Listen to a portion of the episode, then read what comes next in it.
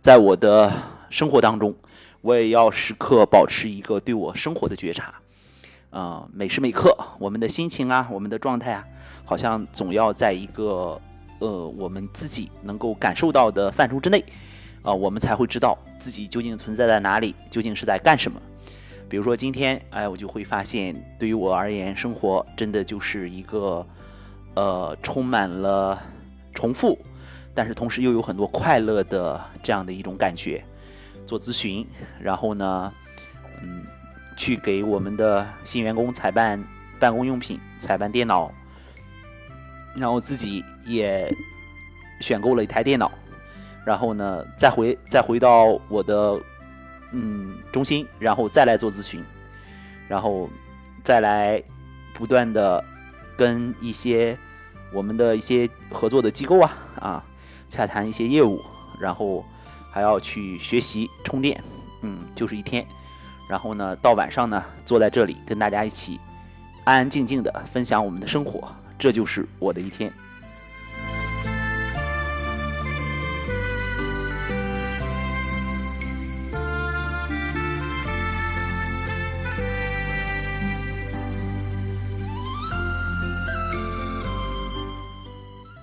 这一天下来，忙碌、紧张，好像也充满了快乐，嗯。一个热爱自己生活的人呢，可能会在重复的呃状态当中、重复的工作当中找到一些乐趣。那么，一旦你觉得你不再喜欢这份工作了，你不但不再喜欢这个生活了，没准儿就是你需要去做出一些调整的时候。呃，比如说我们心理咨询师经常说的，哎，看一看在你那里发生了什么。嗯，包括我们的今天的一些工作啊，我的咨询。也会跟来访者谈到，哎，我们怎么面对自己的择业的问题啊？面对自己的呃内心的想要去成长的那个声音，呃，然后今天我也有家庭治疗啊，也会跟我的来访者然后去谈怎么经营婚姻关系，嗯，这就是一个心理咨询师，一个普普通通的心理咨询师一一天的生活，他会在别人当的生活当中品味自己的生活，呃，当然他要分清。界限，我从来没有感觉到我的生活是因为接受到了很多呃来访者的问题而觉得生活不是那么美好。相反，我觉得生活很美好，因为我发现每一个问题背后都隐藏着我们自己看不见的资源，只不过你不知道罢了。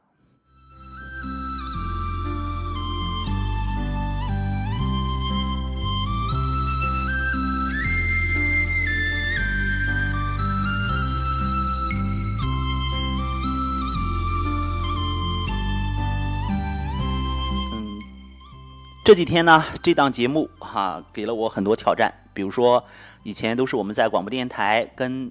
专业的节目主主持人一起面对着很多的听众，现在呢，我们拥有了自己的直播平台，然后也有了一个不一样的体验。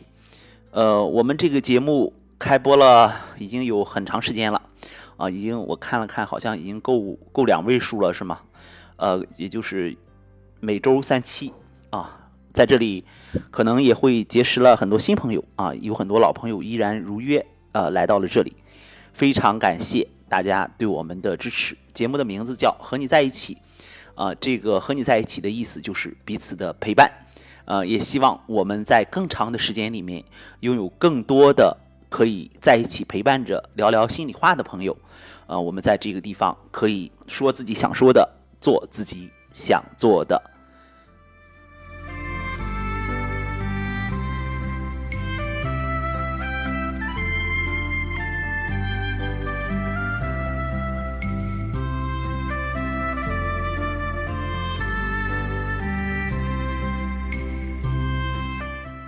那在今天的节目当中，书会给大家带来了什么样的话题呢？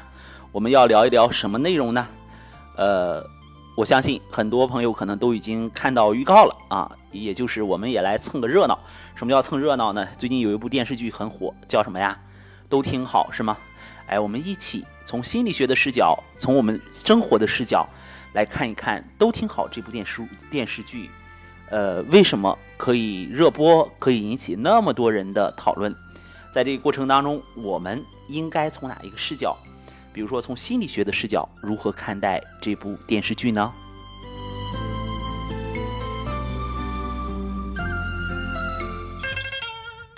你在这干嘛？你在这干嘛？赚钱养活我。你故意气我是不是？我已经不花你的钱了，你管不着我。大家听到的呢是正在热播的电视剧《都挺好》里面的一个桥段，它究竟映射出的是怎样的心理学现象呢？本周三晚，我们一起从心理学的角度来解读。欢迎大家关注我们的微信公众号“和你在一起一零一一”来留言讨论。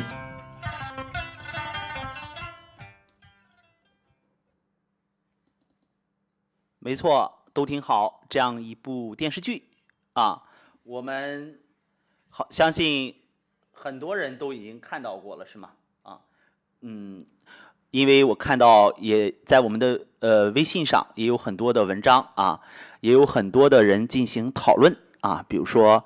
哎，这个文中的反映出的一些家庭关系的现象啊，一些人物的特点，那么。还有很多呢，写了很多的文章，呃，在我们的平台上，我看到也有很多，呃呃，我们来了很多朋友是吗？呃，看了都挺好，你有什么感觉呢？也可以在这个平台上，然后留言啊，我们一起来讨论。呃，因为准确来讲哈，我不是一个呃标准的，嗯，标准的这个电视剧的迷哈，呃，因为好像有很长一段时间。我想，嗯，在看这部电视剧之前，上一部吸引我的电视剧是什么呢？或者是那个电影是什么呢？呃，我相信有一个电影叫《狗十三》啊，好像大家都看过哈。嗯，我就不在这里再卖弄了啊，因为，嗯，呃，我对看电影来讲还是可以的，呃，就是有很多不错的电影我都会去看，但是电视剧呢，我好像很少呃能够关注，因为它一个是时间太长了啊，太耗费时间了。嗯，还有就是我会觉得很多电视剧，嗯，其实它的表现手法都太夸张了，嗯，但是当听到我的来访者跟我说，哎，舒辉老师，你看一看都挺好啊，然后你是怎么分析的？呃，我就会产生兴趣，因为我觉得，呃，就是一个人、两个人跟我说的时候，我可好像还不太感冒，然后很多人跟我说的时候，我就会产生兴趣，包括。有有有一个那个澎湃新闻的记者，然后，我们也是老朋友了啊，约我去写一个稿，就说分析都挺好，从心理学的视角怎么分析。我最近也是在加班加点的完成任务哈，然后，嗯，可惜的是我就是速度很慢，因为我刚看到刚看到两位数吧，刚看到第十集，但是看到第十集的时候，我就对这部电视剧产生了浓厚的兴趣，呃，包括找来了他的这个。这个电视剧的同名的小说，然后也也在看，呃，我想今天就以看的一个不多的这样的一种状态，在这里跟大家分享吧，啊，都挺好，你是怎么看的呢？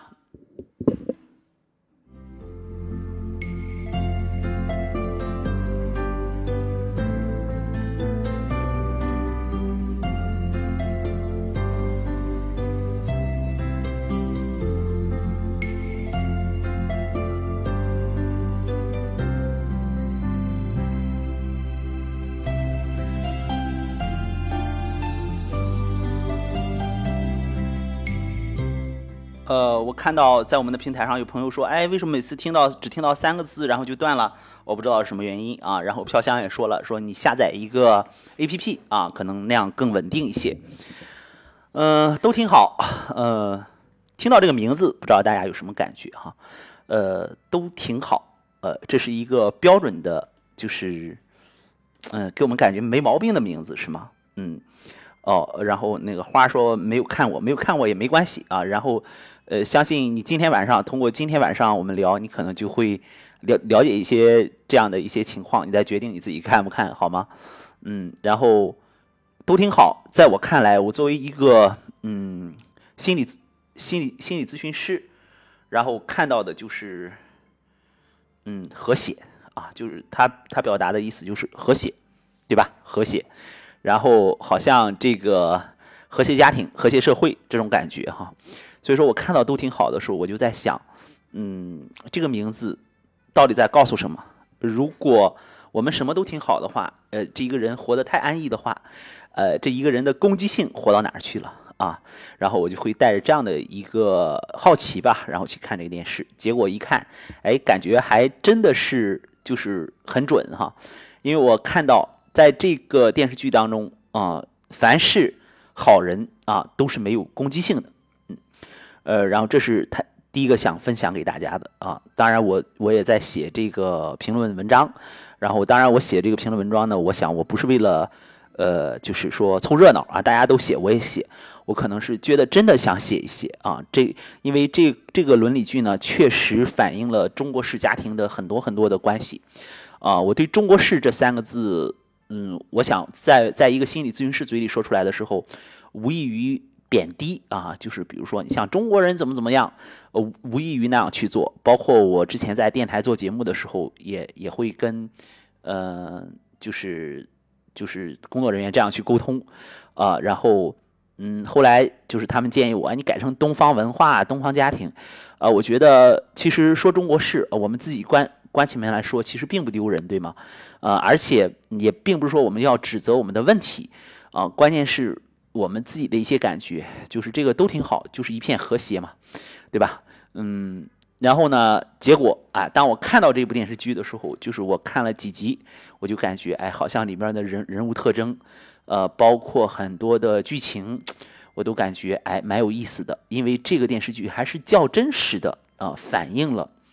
呃，一些在我们的家庭当中普遍存在的一些现象啊。看到那个话说，呃。和树辉老师一样，嗯，不太看电视剧啊，嗯，太长太夸张，对，呃，然后剧情狗血啊，太浪费时间，呃，其实，嗯，华同学，我觉得你完全可以尝试去看一看，啊，看一看这部电视剧啊，哪怕你看上几集，因为有的人会告诉我哈，就是他看电视剧呢，会有看一集往下猜五集，甚至甚至猜猜出很多的这样的本领。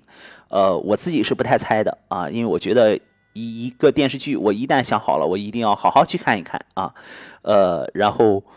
嗯，我在看这部电视剧的时候呢，我就看出了，嗯，其实我个人感觉还是，嗯，蛮真实的一些社会现象啊。比如说，呃，我刚才就是一开始给大家放的这段儿，呃，重男轻女。啊，因为我曾经在我的培训课程当中也跟我的学生讲过哈，呃，在我们国家做咨询啊，有两个话题始终逃不开，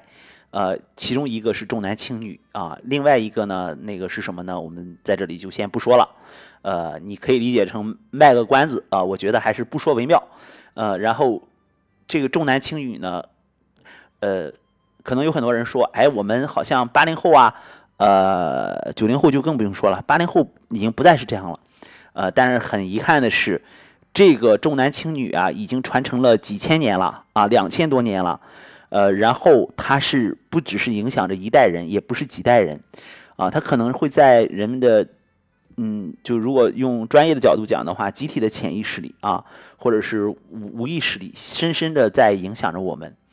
所以说，哎，这个电视剧塑造出来的一个典型的形象啊，就是，呃，重男轻女的一种状态，啊，就大家可以想一想，都挺好。这个剧情当中，啊，呈现的这个家庭关系，呃，然后，比如说，嗯，妈妈啊，在家里虽然是一个女士，对吗？但是她处于一个绝对强势的地位。啊，是这个家庭的绝对的掌控者，呃，然后这妈妈对儿子啊是宠爱有加，可是对于女儿呢，我们想想那些剧情，她对于女儿又是怎样的呢？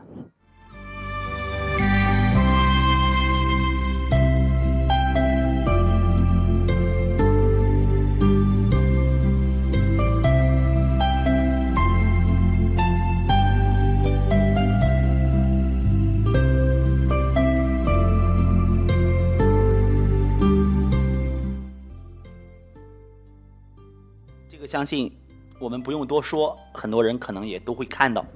啊，文中的一开始啊，就是那么强势的一个像大树一样的妈妈，呃，在一个家庭当中轰然倒塌啊，这样的一个状态下，呃，然后远在美国的儿子回家奔丧，对吧？然后，呃，兄妹之间发生的那些事情，包括那么冷血的一个女孩啊，姚晨，呃，我我我认识的为数不多的几个明星哈，姚晨饰演的明玉啊，那么呃冷血的一个女孩，对吧？呃，那么高冷的感觉啊，呃，你年轻啊就很有钱，对吧？嗯，然后呢，呃，给给妈妈出钱买了墓地，那么有钱的一个女孩，然后，嗯，却那么冷血啊，好像，呃，大哥说，哎，仿佛这个好像你不是在办自己的事儿一样哈，仿佛跟你没没关系一样，嗯，会给我们留下很深的印象。然后进而随着剧情的发展，我们看到啊，这个主人公在回忆啊，妈妈小时候是如何对他的。然后爸爸是怎么不作为的？啊，妈妈，妈妈对待他的方式有多么过分？我不知道。看到这里啊，很多人我不知道大家会有怎样的感觉？可能很多人，嗯，有些人就会说，我的一些朋友跟我讨论说，这这这这这太夸张了。我告诉大家，其实一点也不夸张啊。嗯，在我的咨询当中，嗯，我认为就是我听的来访者讲的很多的故事。做的过分的，比这个文中讲述的这个有过之而无不及的哈大有人在啊，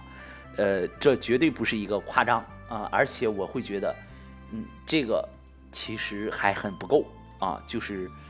那妈妈这样对孩子，那对妈妈又有怎样的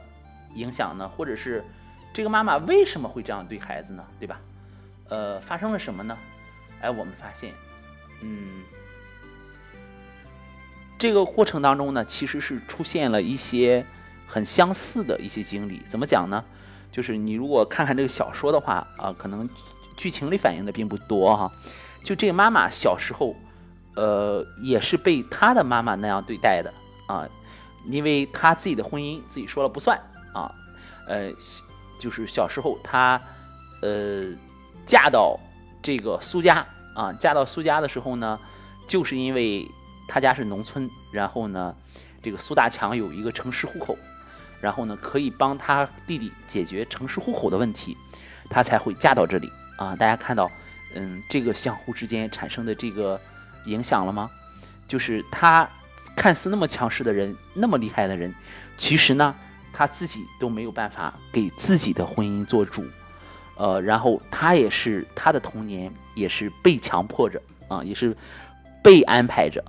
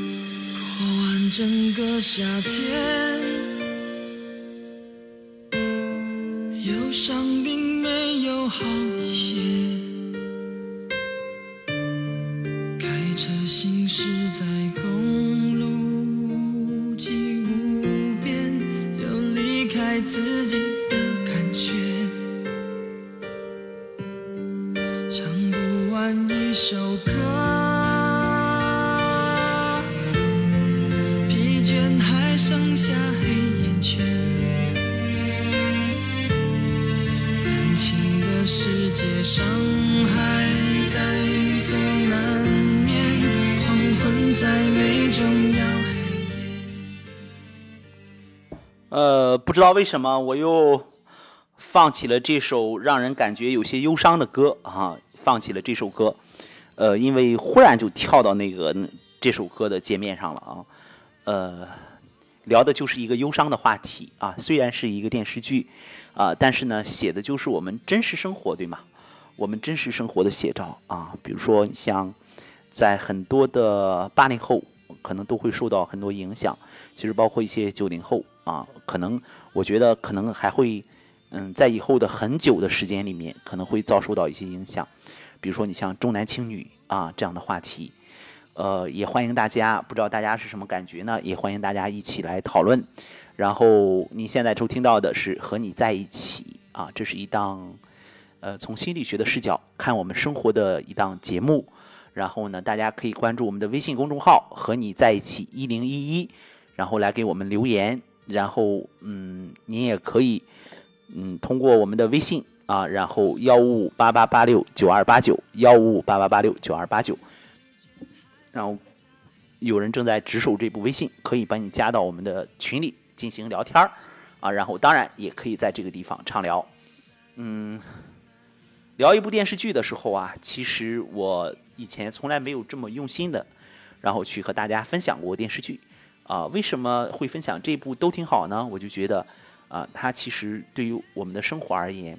嗯，有不及而无过之啊，就是它里面没有很多的表现的太过夸张的手法，但是呢，却是一个一个非常真实的啊，比如说，嗯，受忽视。被忽视长大的那个女孩明玉啊，也就是姚晨饰演的那个角色啊，然后大家看到她后来的状态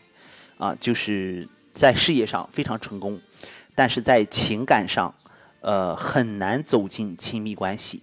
就是这样一个状态啊，甚至我觉得这个剧情这个地方都会写的有有一些理理想化啊，就是呃最后啊，我知道后期他好像跟那个。石天东啊，好像结合了是吗？其实，嗯，在一个心理咨询师看来，如果呃这样的状态下得不到一个心理咨询或者是一个心理治疗的话，他可能很难走进亲密关系啊。为什么？因为嗯，有一种恐惧叫亲密恐惧啊，亲密恐惧。呃，什么叫亲密恐惧？恐惧呢？就是被忽视啊，始终在处在被忽视的状态里面，然后就会产生亲密恐惧。呃，当然，这是在我的专业角度看啊，其实可能也会有很多人，呃，然后在他的一些关系里，呃，得到了亲密关系里得得到了足够的疗愈啊，这个亲密亲密恐惧少了很多啊，或者是在这个过程当中不需要通过心理咨询，然后也可以疗愈好啊，这个我们也会见到，嗯，但是很多情况下。可能现在越来越多的人都需要通过心理咨询，然后去处理这一部分，啊，对于亲密的恐惧，嗯，然后大家看到被忽略的女孩啊，女孩被忽略的这样一个状态，其实，呃，映射出的这个心理心心理学现象就是这样，呃，不仅是被忽略哈，因为，嗯，被忽略是最糟糕的啊。为什么这样讲呢？就是哪怕你打我一顿，骂我一顿啊，我也知道。我我在你心目当中是有位置的，啊，就是你不能爱我，你不能好好的对我，你哪怕是打我一顿，骂我一顿，我也觉得我至少是在和你的关系里的。但是如果说你会忽略我啊，如果你会剥夺我啊，呃，大家看到剧情了吗？那个，嗯，妈妈剥夺了女儿很多的权利啊，比如说。拥有自己空间的权利啊，对于一个青春期的女孩而言，哈，呃，上学的权利，这对一个女孩而言，大家知道这有这有这有多重要吗？就是妈妈在反复剥夺这个孩子的时候，这孩子表现出的啊反抗，嗯，然后整个的状态，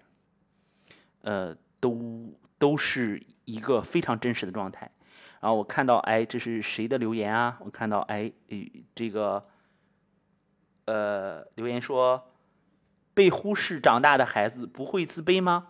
一个自卑的人能成功吗？嗯，呃，我我要跟你讲的是，被忽视长大的孩子，嗯，不只是有自卑这一种可能啊。当然，自卑，自卑是自卑是一个呃很可能的一个方向，呃，而且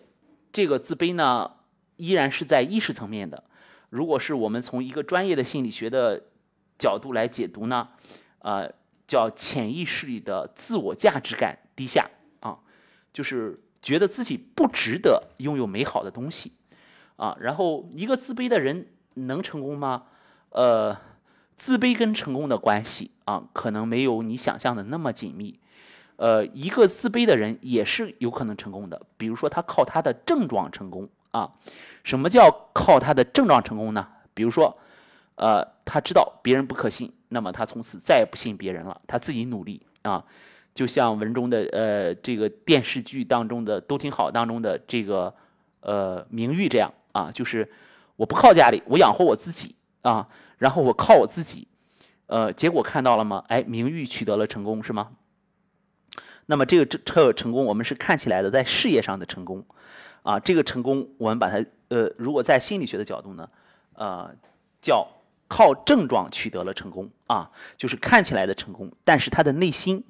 可能并不富足，内心并不健康啊。现在在我的工作当中，有太多的人是靠症状取得成功的啊，就是你看到，比如说他们可能是单位的领导啊，啊，然后他们可能是。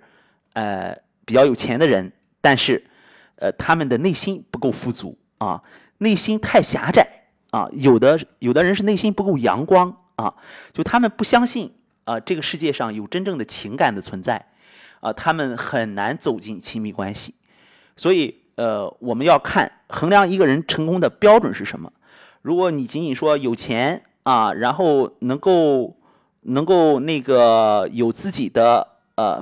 就是生存的空间，生活质量看起来有高质高质量的生活，就算成功的话，那么有些人嗯，完全可以靠自己的症状做到啊。就比如说，呃，自己只要把自己搞得无比强大了，很多问题就解决了啊。很很多人是这样信奉的。其实我们把这种状态叫活在症状里啊。我不知道我这样讲，在这个地方这样讲，是不是讲的稍微深一点啊？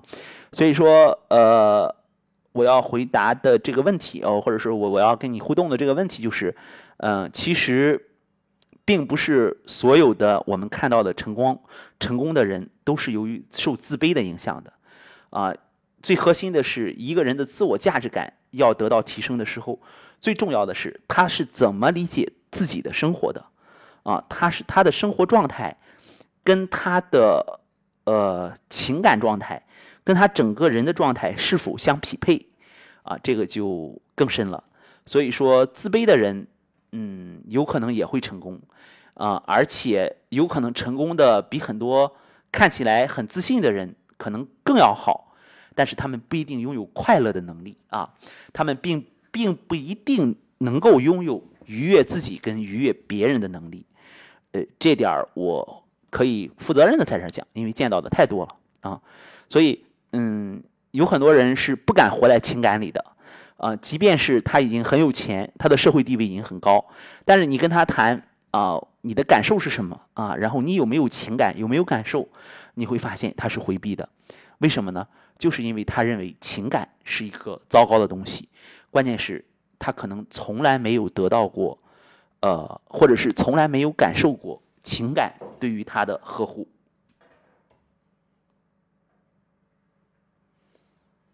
呃，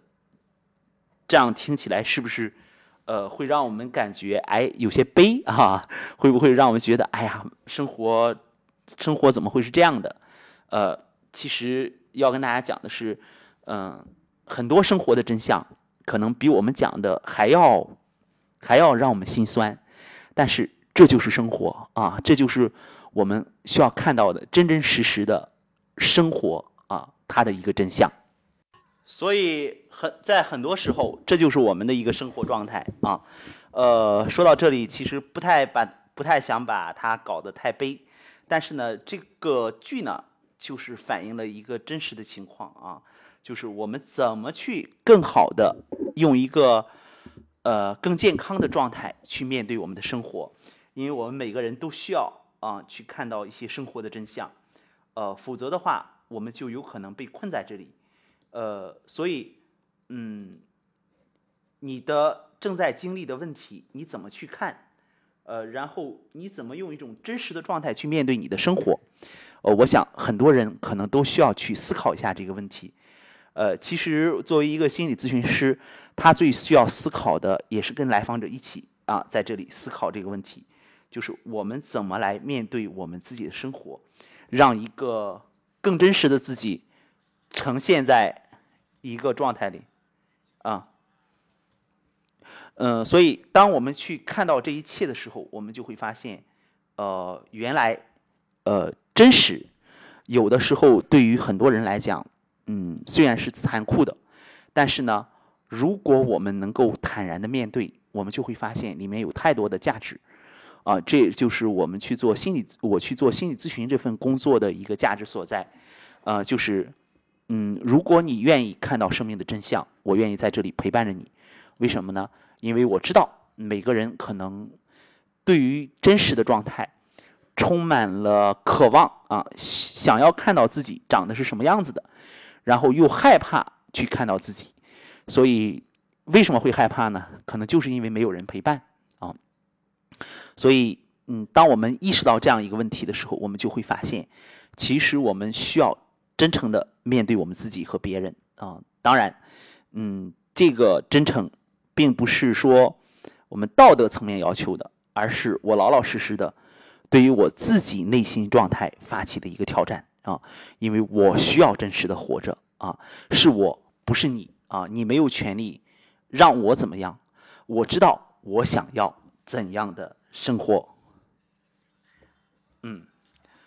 同时呢，我们也会发现，呃，有很多人在一些状态里的时候呢，呃，其实他是很犹豫的啊，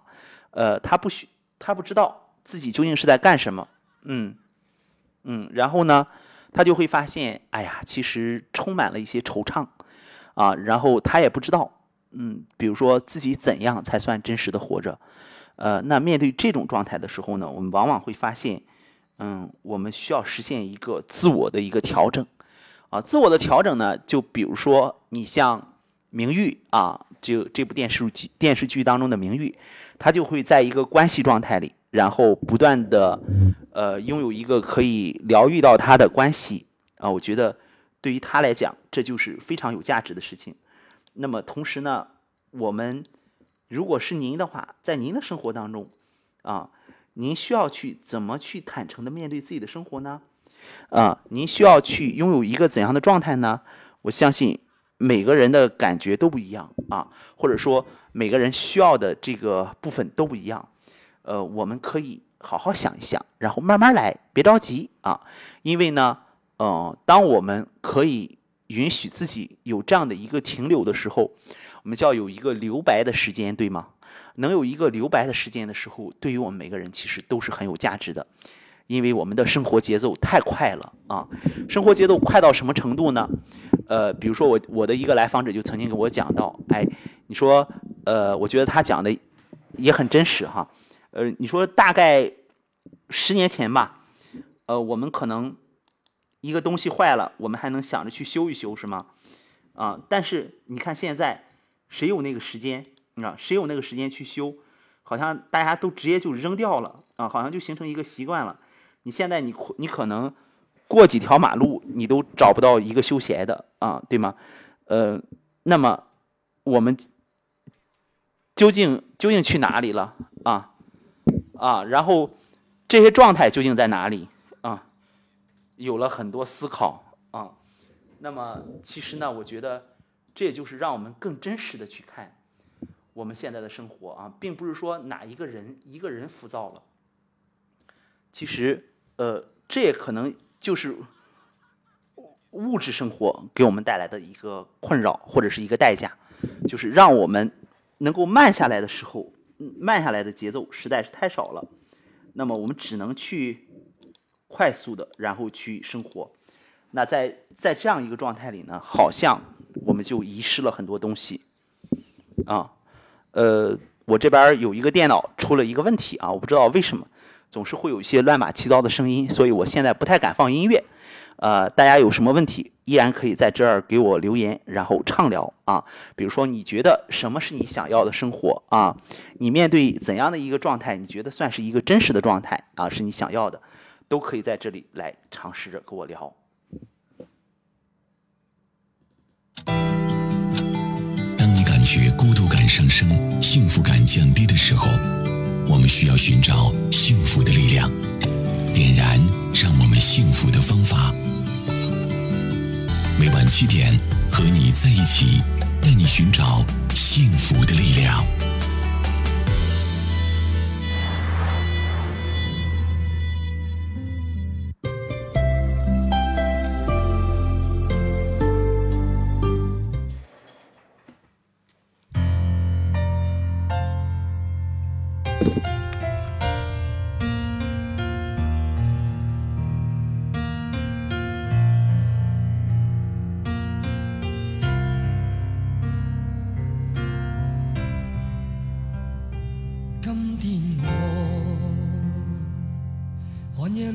看雪飘過，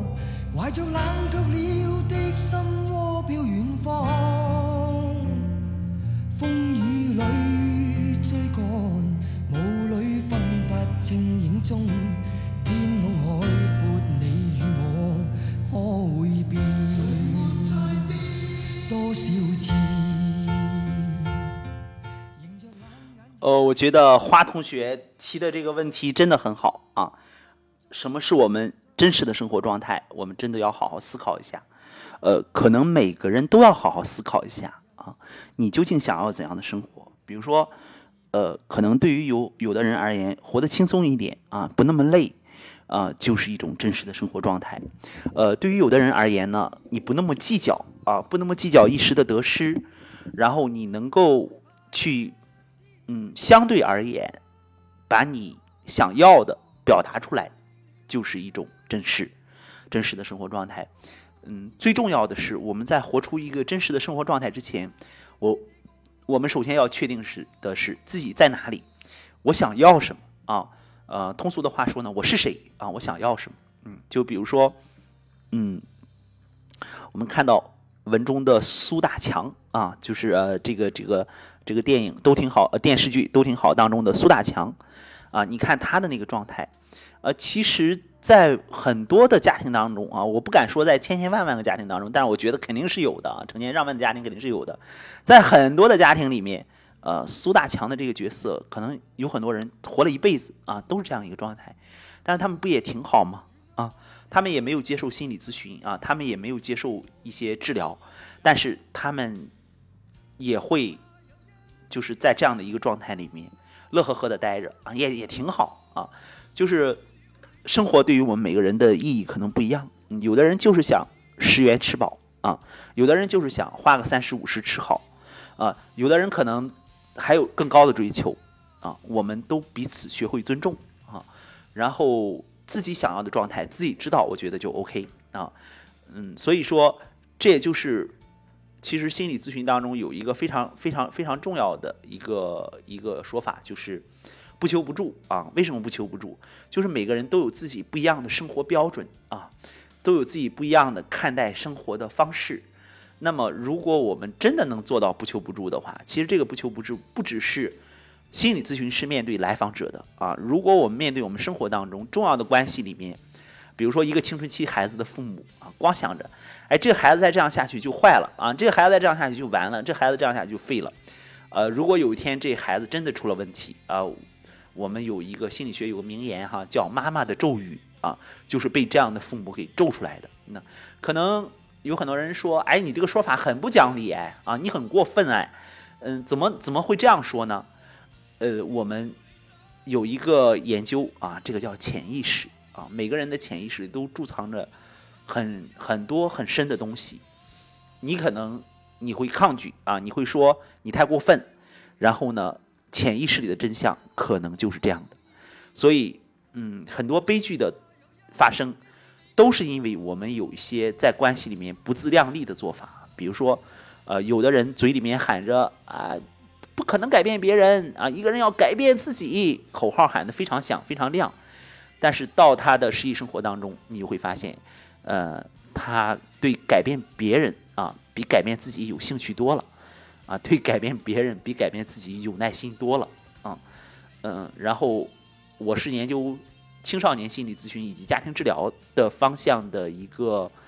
呃研究多年啊，然后我发现很多父母在讲一些话的时候，呃，其实是连他们自己都不相信的啊，然后他们会发现。呃，他们的孩子啊出现这样那样的问题，嗯，有很多很可悲的，我们看到的真相啊，没有办法就是跟焦虑的父母说清楚，所以我想我们做这样档节目的一个核心就是让我们看清我们关系里的真相啊。呃，花花同学说，我想我一直在适应环境，让自己在不同的环境中感受能过得去就行。呃，好吧，啊，这个也挺好啊，就是适应环境，然后在不同的环境里感受，然后能过得去行啊，过得去就是一个标准。呃，然后可能花花同学还需要去，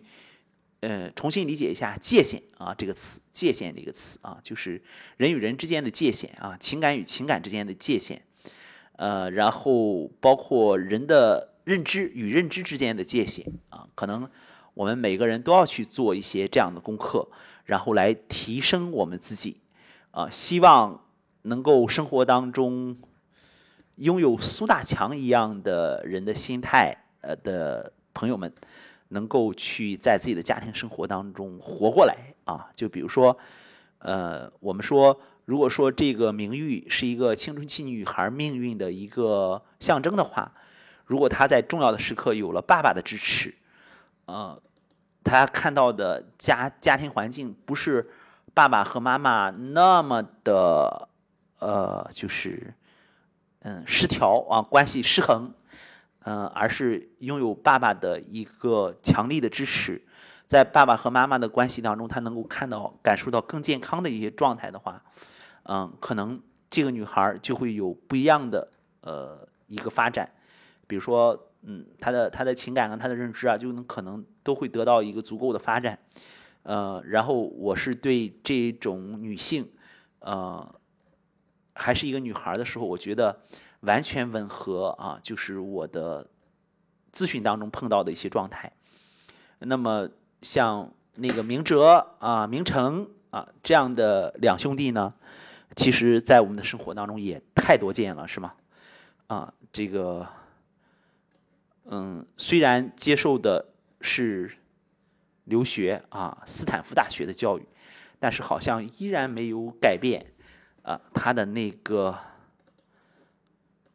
迂腐的那个状态啊。我养我妈怎么了？我把呃我把我爸接到美国来怎么了啊？然后丝毫就是因为我因为我我是一个孝子啊，我孝顺，呃怎么了啊？等等。然后，通通常问怎么了？然后呢，还还有一个名言是什么呀？你太让我失望了，对吧？哎，跟跟爱人说过吧，跟弟弟妹妹说过吧，你太让我失望了，对吧？呃，你没能按照我的标准，你没能按照我的要求，你太让我失望了。呃，就会在这样的一个一个状态里面不断的，然后去重复。呃，当这种状态不断重复的时候，我们就会发现，哇，其实是太糟糕了，是吗？嗯，就是完全没有自己的主观的一些思想，呃，就是即便是把弟弟妹妹都说的烦烦的透烦透了，然后他还要说，他还要讲，啊，他还要不断的去重复，啊，就是你不能这样，你要遵守孝道，啊，就是还有就是。咱们这个家啊，然后呢，哥哥啊，我我作为家里的哥哥，我回来了，呃，咱们这个家，呃，我要把所有的事都管起来啊。然后你看那个家长家长风度啊，家长的那个呃迂腐的 家长的风度的这个状态就开始出来，对吗？啊，太太形象了啊，就是嗯，整个会给我们一些让我们觉得呃。啼笑皆非的场面啊，其实这就是我们生活哈。呃，花花同学说，舒伟老师，每个人对界限的认知来源于哪里呢？哇，你的这个问题有点太专业了。每个人对于界限的认知来来源于哪里呢？啊、如果简单的回答的话，嗯，把握把握界限的能力是天生的吗？呃，我只能说华同学有一部分是天生的啊、有一部分相当一部分是天生的。呃，比如说他的感受力啊，他的敏感性，还有一部分是在后天的关系当中形成的。呃，一个人对于界限的把握能力啊、也就是来源于哪里呢？呃，如果说我们用一句话解析清楚的话，呃，可能我会这样说：来源于他父母人格的健康状态啊，因为父母的人格状态决定了呃这个人的心理状态啊，就父母的人格成熟度啊，决定这一个人嗯是不是足够的成熟。比如说，如果父母不允许孩子分离的话，那么孩子是很难有界限的啊。这个孩子一有什么风吹草动，妈妈就焦虑啊，焦虑的不行了，然后这个孩子是很难跟父母划清界限的，很难形成独立的健康的人格状态啊，也很难有一个界限的。所以我们研究分离焦虑的时候，我们发现哈、有一个很好玩的发现，呃，很多情况下我们都会认为是父母孩子离不开父母，对吗？我们认为孩子长不大啊，然后呢，呃，孩子孩子长不大需要父母的照顾，但是其实经过研究，我们发现没有长不大的孩子啊，只有不允许孩子长大的父母。呃，只有在潜意识里不允许孩，我说的是潜意识哈、呃，有可能你会说，哎呀，我可盼着我孩子长大了啊！你你你说的那个根本在我身上不存在，我就是想让他快点长大，我恨不得他下一秒我就把他推出去啊！但是，嗯，你想想你的潜意识啊，就是你先不要忙着说，哎，你你说的这个我在我身上不存在，你先别忙着否认，就是你真的是这么想的吗？啊，如果有一天你的孩子真的离开你了，呃，你会不会有一些难受？会不会有一些失落啊？甚至会不会有一些难过呢？呃，其实我们可能都需要好好的来想一想。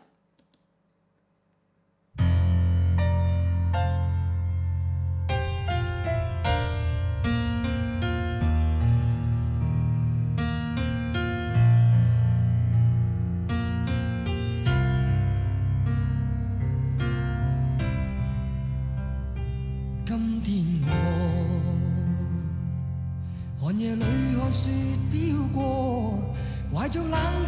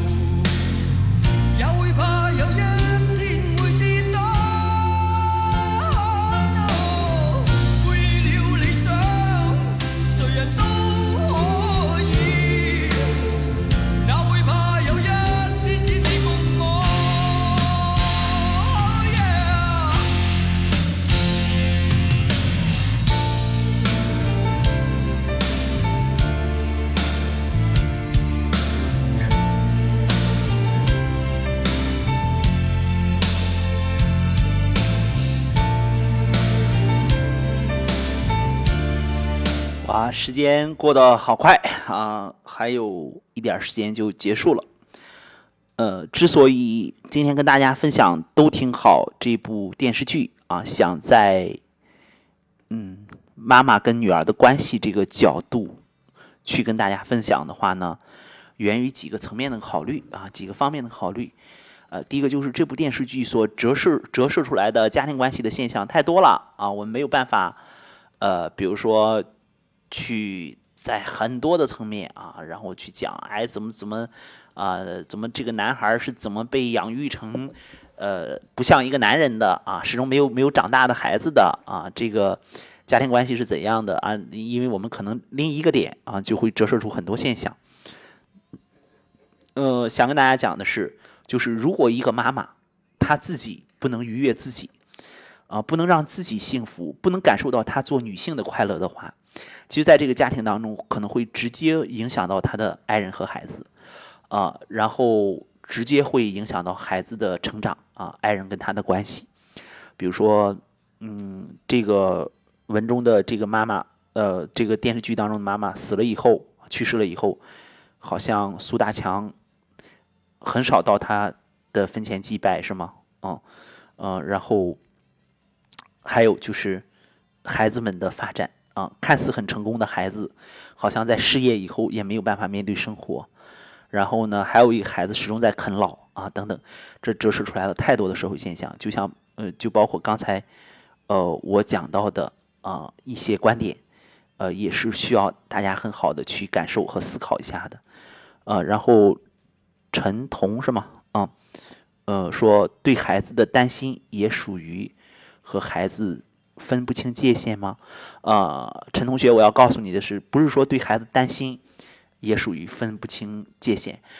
有一点是对孩子过分的担心啊，就是你过分了，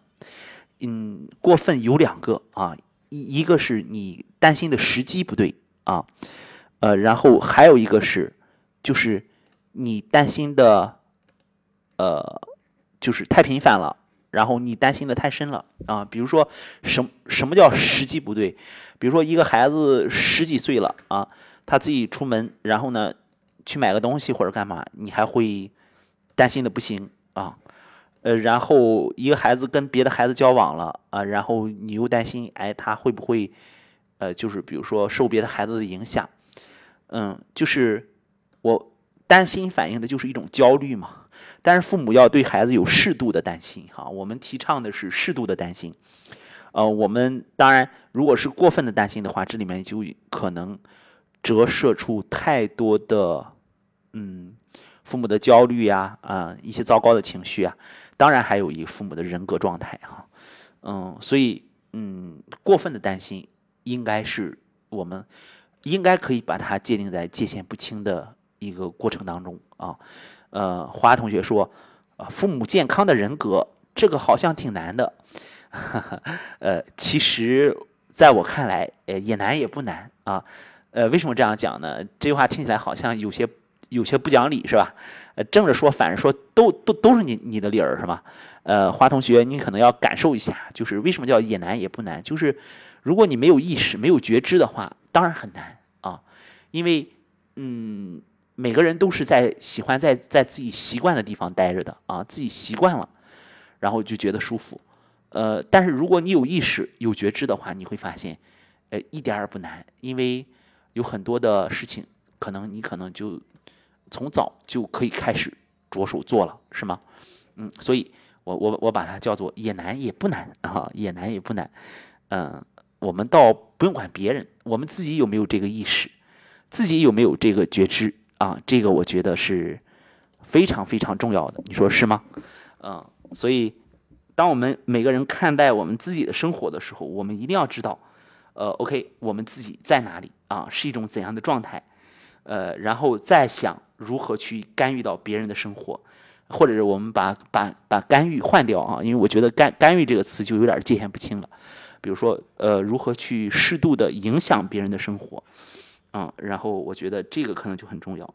呃，也欢迎大家加入到和你在一起的群里啊。然后呢，可以通过多种方式啊，比如说加微信啊，呃，加微信幺五五八八八六九二八九啊，幺五五八八八六九二八九啊，也可以加启凡同学的微信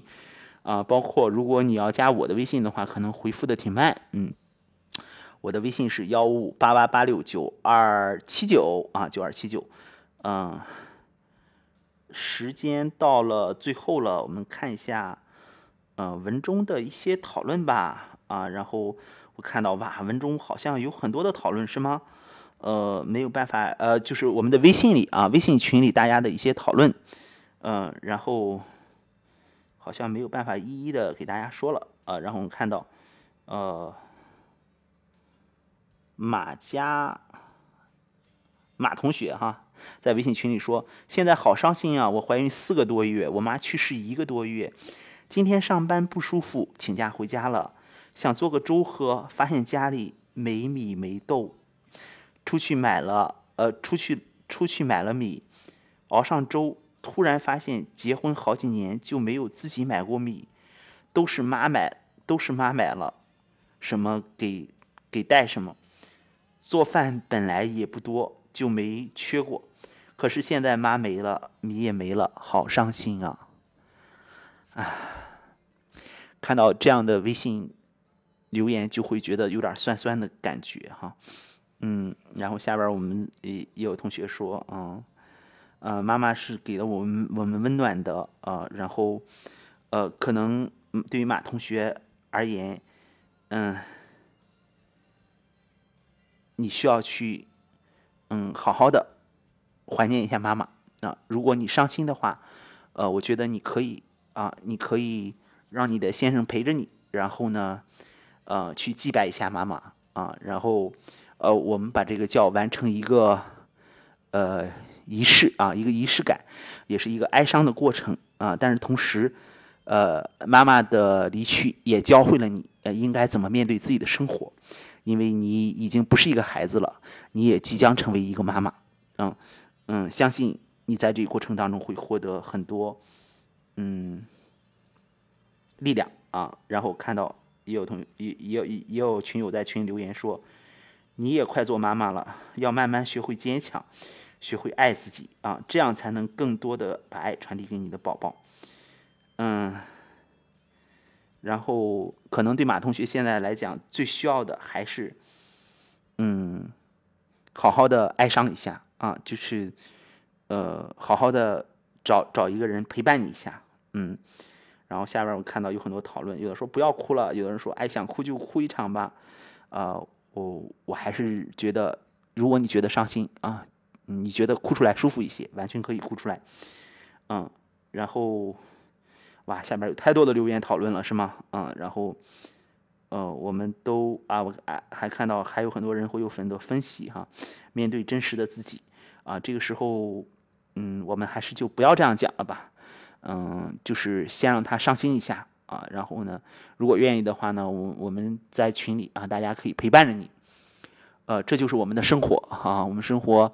呃，总会面对。嗯，告别啊，面对分离啊，所以我们需要需要的不是坚强啊，我们需要的是相互之间的理解啊，能够拥有的时候我们在一起，能够彼此好好的陪伴着对方，呃，期待着每个人啊都能够用自己的嗯方式面对自己需要面对的生活，呃，我们不祝福。就说每个人都一路顺风。哦，我们知道一路顺风啊，一路平坦都是不可能的，呃，但是我们需要让时间成为对每个人的祝福。啊，就是通过时间的陪伴，然后看到彼此的真实的存在，嗯，那么我们今天的直播呢，时间已经超了，呃，也感谢大家的在这里的陪伴吧，我们到周五的时候再跟大家在一起。聊一些我们关心的话题，我们当然有心事，也欢迎你加入到我们的微信群幺五五八八八六九二八九幺五五八八八六九二八九，加入到我们的微信群，然后或者是关注我们的微信公众号“和你在一起一零一一”，和你在一起一零一一，给我们留言。那么最后呢，我们把王菲的一首很好听的歌曲送给大家，我们周五再见喽。